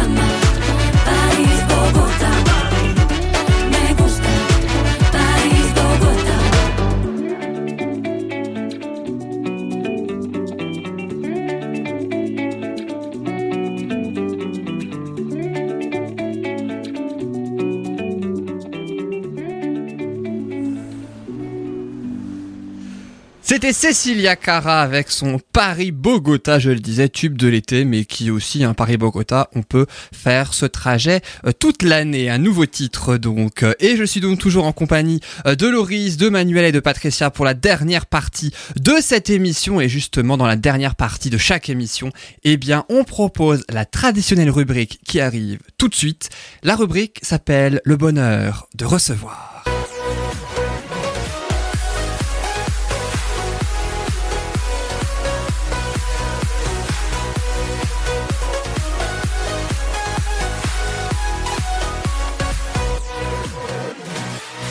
Et notre invité aujourd'hui s'appelle Philippe Merclé, chef de service adjoint au conseil départemental du Haut-Rhin. Philippe Merclé, bonjour. Bonjour. Merci beaucoup en tout cas d'être avec nous. hein. Vous êtes responsable nature et patrimoine arboré. Euh, donc on va parler eh bien de plein de choses. J'ai presque envie de dire, on va parler des batraciens, on va parler des arbres remarquables principalement. Mais juste avant, je vous propose deux chiffres que euh, j'ai trouvés comme ça. Rien que pour le Haut-Rhin dans l'année 2018, euh, donc 49 111 batraciens ont été sauvés le long de nos routes et il existe un petit peu plus de 534 arbres remarquables répertoriés. Mais alors justement, Philippe Merclé, qu'est-ce qu'un arbre remarquable alors? Alors, euh, on a plusieurs critères pour euh, classer les arbres. Ce sont toujours les mêmes dans tous les inventaires. C'est des critères qui se basent sur cinq euh, paramètres. Le premier, c'est la rareté de l'essence. On a des arbres qui sont plus ou moins fréquents, et donc euh, ceux qui qu'on trouve le moins fréquemment, on va porter une attention particulière dessus. Ensuite, il y a les critères de taille, c'est-à-dire les arbres les plus hauts ou les plus gros en circonférence. Après, il y a le critère de l'âge. Euh, on a un certain nombre d'arbres qui, dans notre département, on a la chance d'avoir des arbres qui sont qui s'approchent du millénaire, et donc euh, naturellement ces arbres sont sont classés. Euh, ensuite, on a les arbres qui ont une histoire, qui ont une histoire, soit une histoire locale, soit l'histoire avec un grand H des arbres au- autour desquels euh, circulent des légendes, circulent des croyances, circulent des événements historiques, et donc euh, qui sont des repères un petit peu dans le temps et dans, l'espace. Et enfin, on a un critère esthétique pur. Il y a des arbres qui sont ni rares, ni euh, gigantesques, mais qui sont parfaits par leur forme ou leur emplacement. Par exemple, on appelle des vigies des arbres qui se trouvent sur des endroits isolés et qui peuvent être vus de partout. Ça, ce sont les critères. Alors, ça peut être combiné, ça peut euh, euh, faire l'objet de discussions. C'est toujours euh, une sélection qui est subjective. Et donc, euh, on les classe jamais seuls, hein, on, est, on est plusieurs. C'est un classement qui se fait de manière collégiale et donc euh, qui nous amène à, à visiter les arbres que les particuliers nous signalent, ou les forestiers nous signalent, ou les maires dans, dans certaines communes. Et donc c'est un, vote, c'est par le système d'un vote qu'on choisit si... C'est pas formel à ce point-là. Disons qu'il y a un petit comité de sélection qui est constitué de, de spécialistes et que qu'on réunit régulièrement pour examiner les nouveaux sujets. Et donc euh, c'est un travail qui est constant puisque y a des arbres disparaissent, d'autres euh, sont signalés par des particuliers et donc euh, on, on réunit actuellement, on n'a plus besoin de le réunir qu'environ une fois par an, sauf pour des sujets vraiment exceptionnels, c'est-à-dire exceptionnels, par exemple des arbres records qu'on découvre. Ouais. Et ça semble incroyable pour une région aussi petite que la nôtre, mais on, on découvre euh, l'année dernière, par exemple, euh, un arbre qui est un record pour toute l'Europe en taille, Ah oui. ou, euh, ou un arbre qui est record dans le sens où il est unique en France, par exemple. Voilà. Donc euh, là, il n'y a pas besoin de réunir le comité là, pour c'est- ça. C'est saute aux yeux, presque. Voilà, Ouais, ça saute aux yeux. évidence. Lorsque donc on, on le discute plus dans, pour des arbres qui sont, disons, plus courants, comme les hêtres, les chênes, etc. Voilà. Et justement aussi pour les préserver d'une certaine manière, hein, on va en parler. Euh, mais juste avant, je propose ainsi aux trois chroniqueurs et chroniqueuses les Ah, je me demandais questions. si, si euh, La- je me suis dit, mais zut, on l'a pas aujourd'hui. C'était la surprise. Tu pensais vraiment échapper à ça, Manuela? Eh ben non. Bah non, je suis contente, c'est bien ça. Voici donc les deux traditionnelles questions. Maintenant, vous savez, si vous ne saviez pas avant, ce qu'est un arbre remarquable. Donc, alors, je vous rappelle le principe, mais vous le connaissez. Il y a deux questions, trois possibilités de réponse à chaque fois. Je ferai un tour de table. Hein, Loris, Manuela et Patricia, vous me direz et qu'elle elle a bonne réponse seule et unique bonne réponse Forcément. euh, justement. Et puis euh, l'invité en personne commentera ainsi euh, cette réponse. Alors la première question, on parlait justement des arbres remarquables, il y en a un petit peu plus de 534 dans le Haut-Rhin, mais combien il y en a rien qu'à Colmar dans le Haut-Rhin? Trois possibilités de réponse. Est-ce qu'il y en a un Est-ce qu'il y en a trois Ou est-ce qu'il y en a douze? À votre avis alors Le Haut-Rhin ou Colmar? Pour Colmar, à Colmar, Colmar. 12. pardon. 12 pour Patricia, 1, Moi, je- 3 ou 12 Moi, je vais dire 3, allez. 3, Manuela 1, comme ça il y aura les trois réponses. Non, je dirais bien 12 aussi. Tu dirais 12 aussi. Alors Philippe Merclé, combien il y a d'arbres remarquables à Colmar? Ce sont les femmes qui répondent juste dans votre Ah émission. ah, les femmes ont le pouvoir. Souvent. Il y, a beaucoup- il y a souvent plus de femmes que d'hommes. Oui, souvent. mais oui, il, y a dou- 12, euh, il y a 12 arbres qui sont classés à, la- à notre inventaire. Euh, Selon nos critères, il peut y en avoir plus, par exemple, dans le cadre d'un inventaire euh, établi par la commune ou, ou par d'autres organismes. Et il Voilà. pourrait y en avoir aussi plusieurs au fur et à mesure du temps, si jamais il y a d'autres arbres remarquables qui viennent. euh, Absolument. On, en a, on en a un certain nombre qui sont dans le domaine public, hein, dans des parcs qui sont accessibles à tous. Là, il y en a 6 ou 7 de, mémoire. Et euh, on en a 5 qui sont chez des privés et qui sont malheureusement pas forcément visibles par euh, le grand public. On les classe quand même parce que ça constitue aussi hein, une protection pour, le, pour les sujets en question. Certains propriétaires autorisent les visites et d'autres non. Donc euh, ça, on le respecte bien entendu. quoi. Et si un propriétaire décide d'abattre un arbre remarquable? Alors, notre inventaire n'est pas euh, un inventaire euh, qui a une valeur juridique. C'est un travail scientifique de recensement des arbres euh, et de partage de la connaissance avec le public.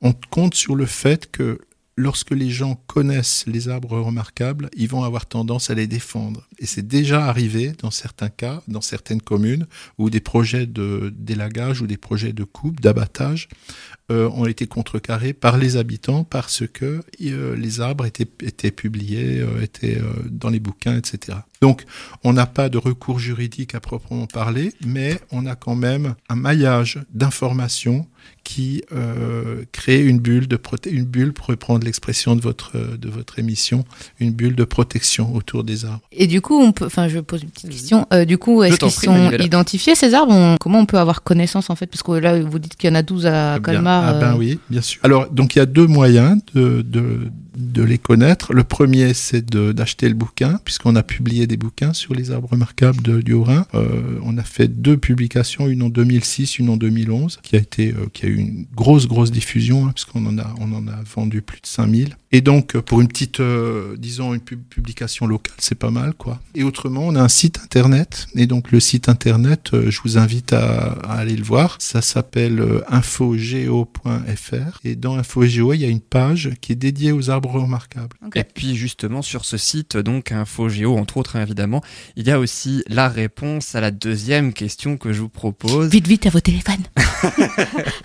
Quelle, t'auras pas le temps. Quelle commune orinoise contient le plus d'arbres remarquables recensés parmi les trois communes que je vais ainsi vous proposer Est-ce qu'il y en a plus à Guebwiller, à Egisheim ou à Turkheim? Alors par rapport aux trois, hein, c'est pas la commune qu'on a le plus de tout le Haut-Rhin évidemment, mais juste par rapport. J'aurais dit. Colmar, moi, mais tu, ça fait pas partie du lot. Justement, c'est ce que je dis, hein, par rapport uniquement aux trois, hein, c'est pas forcément tu veux bien me la plus grande Ouais, tu veux commune. bien les répéter Guebwiller, Egisheim ou Turkheim? Je dirais Turkheim. Turkheim pour Loris, Glisheim pour Manuela.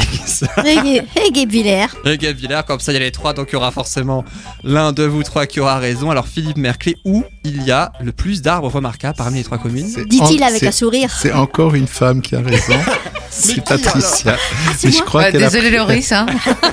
Fait Guebwiller. Guebwiller, euh, c'est la ville, euh, c'est une, une ancienne ville industrielle. Bon, ça, je vous apprends rien. Au 19e siècle, euh, lors de la révolution industrielle, les grands propriétaires, dans les villes euh, de dans leur ville de résidence, Beauvillers, euh, Guebwiller, Ribeauvillers, etc., euh, se construisaient des maisons de maître, se construisaient des parcs et euh, se faisait une petite compétition pour euh, planter le plus d'arbres. C'était un peu un signe de, un signe de réussite. hein et donc euh, une compétition pour avoir les plus beaux arbres, les plus rares, les plus nombreux. Et donc du coup, Guebwiller était une de ces villes et recèle encore aujourd'hui, comme les arbres ont une longévité importante, recèle un très grand nombre de de très beaux arbres. Et j'ajoute que ceux, ceux qu'on a mis à l'inventaire, ça n'est qu'une petite partie d'un patrimoine qui est exceptionnel.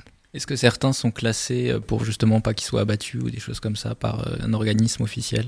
Alors, euh, nous, notre classement donc n'a pas de n'a pas de valeur juridique. En revanche, la commune peut inscrire les arbres dans le cadre d'un- d'une réglementation qu'on appelle les espaces boisés classés, et donc euh, il l'inscrit carrément dans son plan d'occupation des sols. Et donc à ce moment-là, plus personne ne peut toucher à l'arbre. Sauf naturellement, euh, avec une réserve, c'est le- les questions de sécurité. Si Oui. un arbre menace de s'écrouler sur des voitures ou des passants, bien entendu, il y a des hein. interventions. Mais en dehors de, ce, de cette condition-là, effectivement, le maire peut protéger un arbre. Et de nombreux arbres que nous avons classés ont été par la suite, Oui. ont été par la suite classés en espace boisé classé et donc protégés par les communes co- euh, concernées. Et du coup, votre, votre rôle à vous, en fait, c'est euh, on vous appelle pour, pour dire il y a un arbre qui, qui est spécial, et puis vous allez sur place, c'est ça, pour euh, déterminer euh, s'il est remarquable ou pas, ou en tout cas s'il a quelque chose ou pas? Eh bien, le principe qu'on a retenu, c'est que je me déplace systématiquement dès qu'on a un signalement. Euh, c'est sûr que pour les personnes, les arbres peuvent être remarquables sans qu'ils le soient pour autant au niveau, au niveau départemental. Il suffit que du point de vue, euh, disons, familial, l'arbre, le cerisier a été planté par le grand-père, etc. Voilà. Donc, euh, c'est pas forcé qu'on se déplace et que les arbres soient classés, bien entendu. Mais c'est vrai que ça donne l'occasion de faire des découvertes exceptionnelles. Donc euh, tout à l'heure, vous avez proposé un choix entre Guebwiller, Turkheim et euh, je sais plus. euh, Egisheim Egisheim. Turkheim, on a découvert tout récemment, alors que ça fait 20 ans qu'on qu'on fait cet inventaire. On a découvert il y a quelques mois euh, un arbre euh, unique en France. C'est le seul exemplaire dans toute la France. Chez un particulier, dans un jardin, un monsieur qui Quel nous appelle. Un arbre, un arbre qui n'a rien de particulier, qui a une centaine d'années, tout au plus. Simplement, euh, il est unique. Donc, euh, évidemment, pour le propriétaire, c'était une, euh, une surprise. Et, Et- pour nous, euh, et pour nous aussi, hein, bien entendu. Alors là, du coup, branle-bas de combat, prévenir le maire, euh, etc., bien entendu. Pourquoi il est unique? Parce que c'est- il y a que ce type, de, cette espèce d'arbre dans toute la France. c'est ça? Voilà, voilà c'est une espèce qui n'existe qu'en un seul France? exemplaire en France. Et ailleurs, oui? Et en Allemagne, il doit y en avoir deux ou trois dans tout le département, dans tout le territoire allemand. C'est pas un arbre qui devrait pousser chez nous, enfin en Europe. Ah ben la plupart des arbres d'ornement, c'est des arbres qui ont été ramenés au 19e siècle en bateau d'Amérique. Ah, voilà. Et donc là, on a une sorte d'érable qui est un nom qui a un nom rigolo en plus qui s'appelle cuculatum. Érable cuculatum. Donc euh, voilà. Et donc Il euh, fait beaucoup de points au Scrabble, celui-là. ah oui, celui-là, oui, pas mal. si on le place bien. Et euh, cet arbre-là, en fait, euh, a été inventé par un, par un pépiniériste américain. Et donc, euh, il existe encore euh, quelques exemplaires aux États-Unis. Et sinon, il y avait donc quelques collectionneurs fous qui en ont fait venir, dont le, le prédécesseur du monsieur qui en est le propriétaire. Avant, c'était un grand parc euh, d'un- d'une famille de riches industriels de Logelbach. Et euh, ensuite, les parcs ont été complètement démantelés pour faire des lotissements. Et le monsieur a gardé un, un- un- un- un- qui a construit dans le lotissement. Il s'est dit tiens, l'arbre est sympa, je le garde. Mais Il a bien fait. On peut en, re- en- en replanter, enfin, est-ce qu'il y a moyen de faire un, un bouturage, je ne sais pas, de cet arbre-là pour. euh, Ouais, si demain il disparaît, ce serait peut-être dommage. Euh, Ça sera plus unique du coup. ouais, il Oui, sera- mais, mais au moins il sera le cucu, euh, voilà, il sera quand même bien. Elle a- vous avez remarqué qu'elle a retenu que le début du. Décline les toute musclés, euh. responsabilité aux agissements de Patricia. Là, euh, si le, le bouturage est possible, mais pour des espèces comme ça qui sont très peu connues, euh, c'est très très déli- Non, pas nécessairement, mais le problème c'est qu'on connaît pas la physiologie puisqu'on n'a pas l'expérience avec suffisamment de sujets et donc euh, On peut pas faire des expériences, enfin, euh, on peut faire des expériences. en lui après, prenant le- une branche. ça L'arbre est vieux, le propriétaire l'est aussi, donc euh, Ah. pour le moment on préserve juste l'existant. On va parler d'un d'un autre sujet après les arbres remarquables, ce sont aussi les batraciens que vous protégez aussi, puisque en 2018, dans le Haut-Rhin, c'est le chiffre que j'ai donné tout à l'heure, 49 111 batraciens ont été sauvés le long de nos routes, puisque euh, vous essayez, il y a les, les batraciens essaient assez souvent, c'est ça, de, de traverser la route, et donc du coup, vous devez les protéger pour éviter que les voitures ne les tuent, c'est bien ça. C'est ça. En Alors, fait, les- Les batraciens, ce ne sont pas des insectes alors, hein, ce sont bien les petites grenouilles, les crapauds et Ça t'a marqué ça, Patricia ouais. Oui, c'est important de le dire parce qu'il y a certains éditeurs peut-être qui ne connaissent pas ce mot batracien. Voilà. C'est pas. Enfin, on- d'habitude on parle de grenouille donc. euh, oui, Voilà. ou de crapauds. Ou de crapaud, voilà, mais pas batracien. donc. Que C'était la ben, minute culture. Donc euh, il y a euh, les espèces, hein, les espèces c'est les différentes espèces de, de batraciens que nous avons. Ensuite il y a la famille et les batraciens qui nous intéressent sont des bêtes qui vivent en forêt euh, toute l'année et qui n'ont besoin de l'eau des étangs que au moment de la, de la reproduction puisqu'ils pondent dans l'eau. Donc euh, pour rejoindre leur lieu de, de reproduction, c'est-à-dire les étangs, les plans d'eau, ils traversent les routes et là, évidemment, c'est l'hécatombe. Ce sont, des animaux qui se déplacent plutôt lentement, en particulier les crapauds qui euh, marchent très lentement et qui en plus s'arrêtent sur la route pour les mâles qui sont seuls. Ils s'arrêtent pour voir s'il y a des non, pour voir s'il y a des femelles de libre. Parce qu'avant, ils vivent en Ah. forêt, ils n'ont pas de visibilité. Alors il va sur la route et il regarde si Ils sur la route il y a ils des femelles regardent, de la voiture passe, Mmh. Craque. qui passe. Voilà. Ah, Donc, euh, en gros, pour euh, faire court, on estime les, les études euh, qui ont été faites à ce sujet euh, montrent que c'est 90% de la population qui est écrasée lorsqu'on ne met pas de dispositif en place. Donc, nous, on installe des filets de part et d'autre de la route. Les animaux, euh, en traversant, euh, sont bloqués par les filets, tombent dans des seaux qui sont enterrés euh, tous les 10-15 mètres. Et là, il y a des bénévoles qui interviennent, qui ramassent, qui les amènent dans l'eau. La reproduction se fait et au retour, pareil, il y a un filet au retour qui les empêche de traverser. On les prend et on les met dans la forêt. Mais s'il passe pas sur la route, comment il fait pour rencontrer sa dulcinée, lui? Bah, c'est nous qui les faisons rencontrer alors- parce que du coup s'ils sont Dans le s'ils même seau. Alors, dans le même seau, ouais. Alors, il risque de, de- justement, s'il était sur une, sur une femelle, bah, euh, il tombe dans le Bah, il peut bah, peut-être il, en perd, avoir il perd la femelle. il Non, se non, retrouve non, non, ils se retrouvent avec trois ou ouais, ça peut être un c'est un vrai celui qui a- guet-apens, votre émission. Ah là, celui c'est qui a pas pas, moi, c'est eux. Euh, et donc, celui euh, qui a pas trouvé de femelle. Alors celui, alors le, pas problème c'est que le sexe ratio, c'est-à-dire la différence de nombre entre les mâles et les femelles, est de deux mâles pour une femelle chez les grenouilles comme chez les Ah crapauds. mince. et donc euh, forcément il y a une compétition. Ah bah oui. Et il n'est pas rare qu'on trouve dans les étangs une femelle avec deux, trois, quatre, cinq mâles accrochés dessus. Et aucun veut lâcher le morceau, si je puis Déjà, dire. un c'est compliqué à gérer alors euh, trois quatre c'est ça. ouais. Donc là, les- Le c'est- mariage va coûter cher. oui, ouais, ouais. Et il est extrêmement stressant, ça je peux vous le dire. Parce que y a- moi, ça m'est arrivé de rencontrer des situations où il y avait tellement de mâles accrochés que ça tue la femelle. Ah bah oui. Voilà, parce qu'elle Surtout étouffe. que le mâle, il est plus étouffe, grand, non Il est plus- grand que la Là, femelle. il est beaucoup plus petit. Ah, il est plus petit, ah, heureusement. plus petit, ouais. Deux fois plus petit. Que dire après ça Oui, oui. Donc, euh, alors, je vous parlais de- du dispositif. Donc, ce dispositif est euh, animé par des bénévoles hein, et qui sont assistés par les gardes de les gardes champêtres de la brigade verte, qui nous aident énormément également. Et donc, euh, voilà, c'est- les installations sont faites par nos services, les, les services des routes. Et ensuite, euh, la coordination, c'est nous qui nous en occupons avec euh, avec les bénévoles. Il y en a plus de 100. hein. Et donc, cette année, on a fêté les 30 ans. On a fêté les 30 ans de campagne. En 30 ans, on a calculé qu'on avait sauvé plus d'un million de, de batraciens. Ah, ça, Quand, quand vous faites, quand vous dites vous les ramassez, c'est c'est quoi? C'est tous les Donc- combien de temps? Alors, euh, tous les jours, le matin et le soir, pendant un mois et demi. jour Voilà. Donc, la, demi, la, la période nuptiale pour les batraciens, ça commence fin février Mhm. et ça se finit début avril. D'accord. Et donc euh, là, tous les jours, le matin et le soir, il y a des bénévoles qui vont marcher le long des routes. Dans les seaux, ils ramassent les, les animaux qui sont tombés dans les seaux en terre. Ils les prennent, ils les comptent, ils les mettent dans les temps. Et rebelotent au retour euh, 15 jours plus tard. D'accord. Dans l'autre sens, alors? Dans l'autre sens. J'imagine qu'on peut souhaiter, si on souhaite être bénévole justement pour pouvoir aider, euh, comment on peut faire alors pour, euh, Euh, pour pouvoir aider? Alors vous êtes plus que plus que les bienvenus, hein, tous les trois et les auditeurs aussi. Donc il suffit de contacter le service environnement et agriculture au conseil départemental du Haut-Rhin.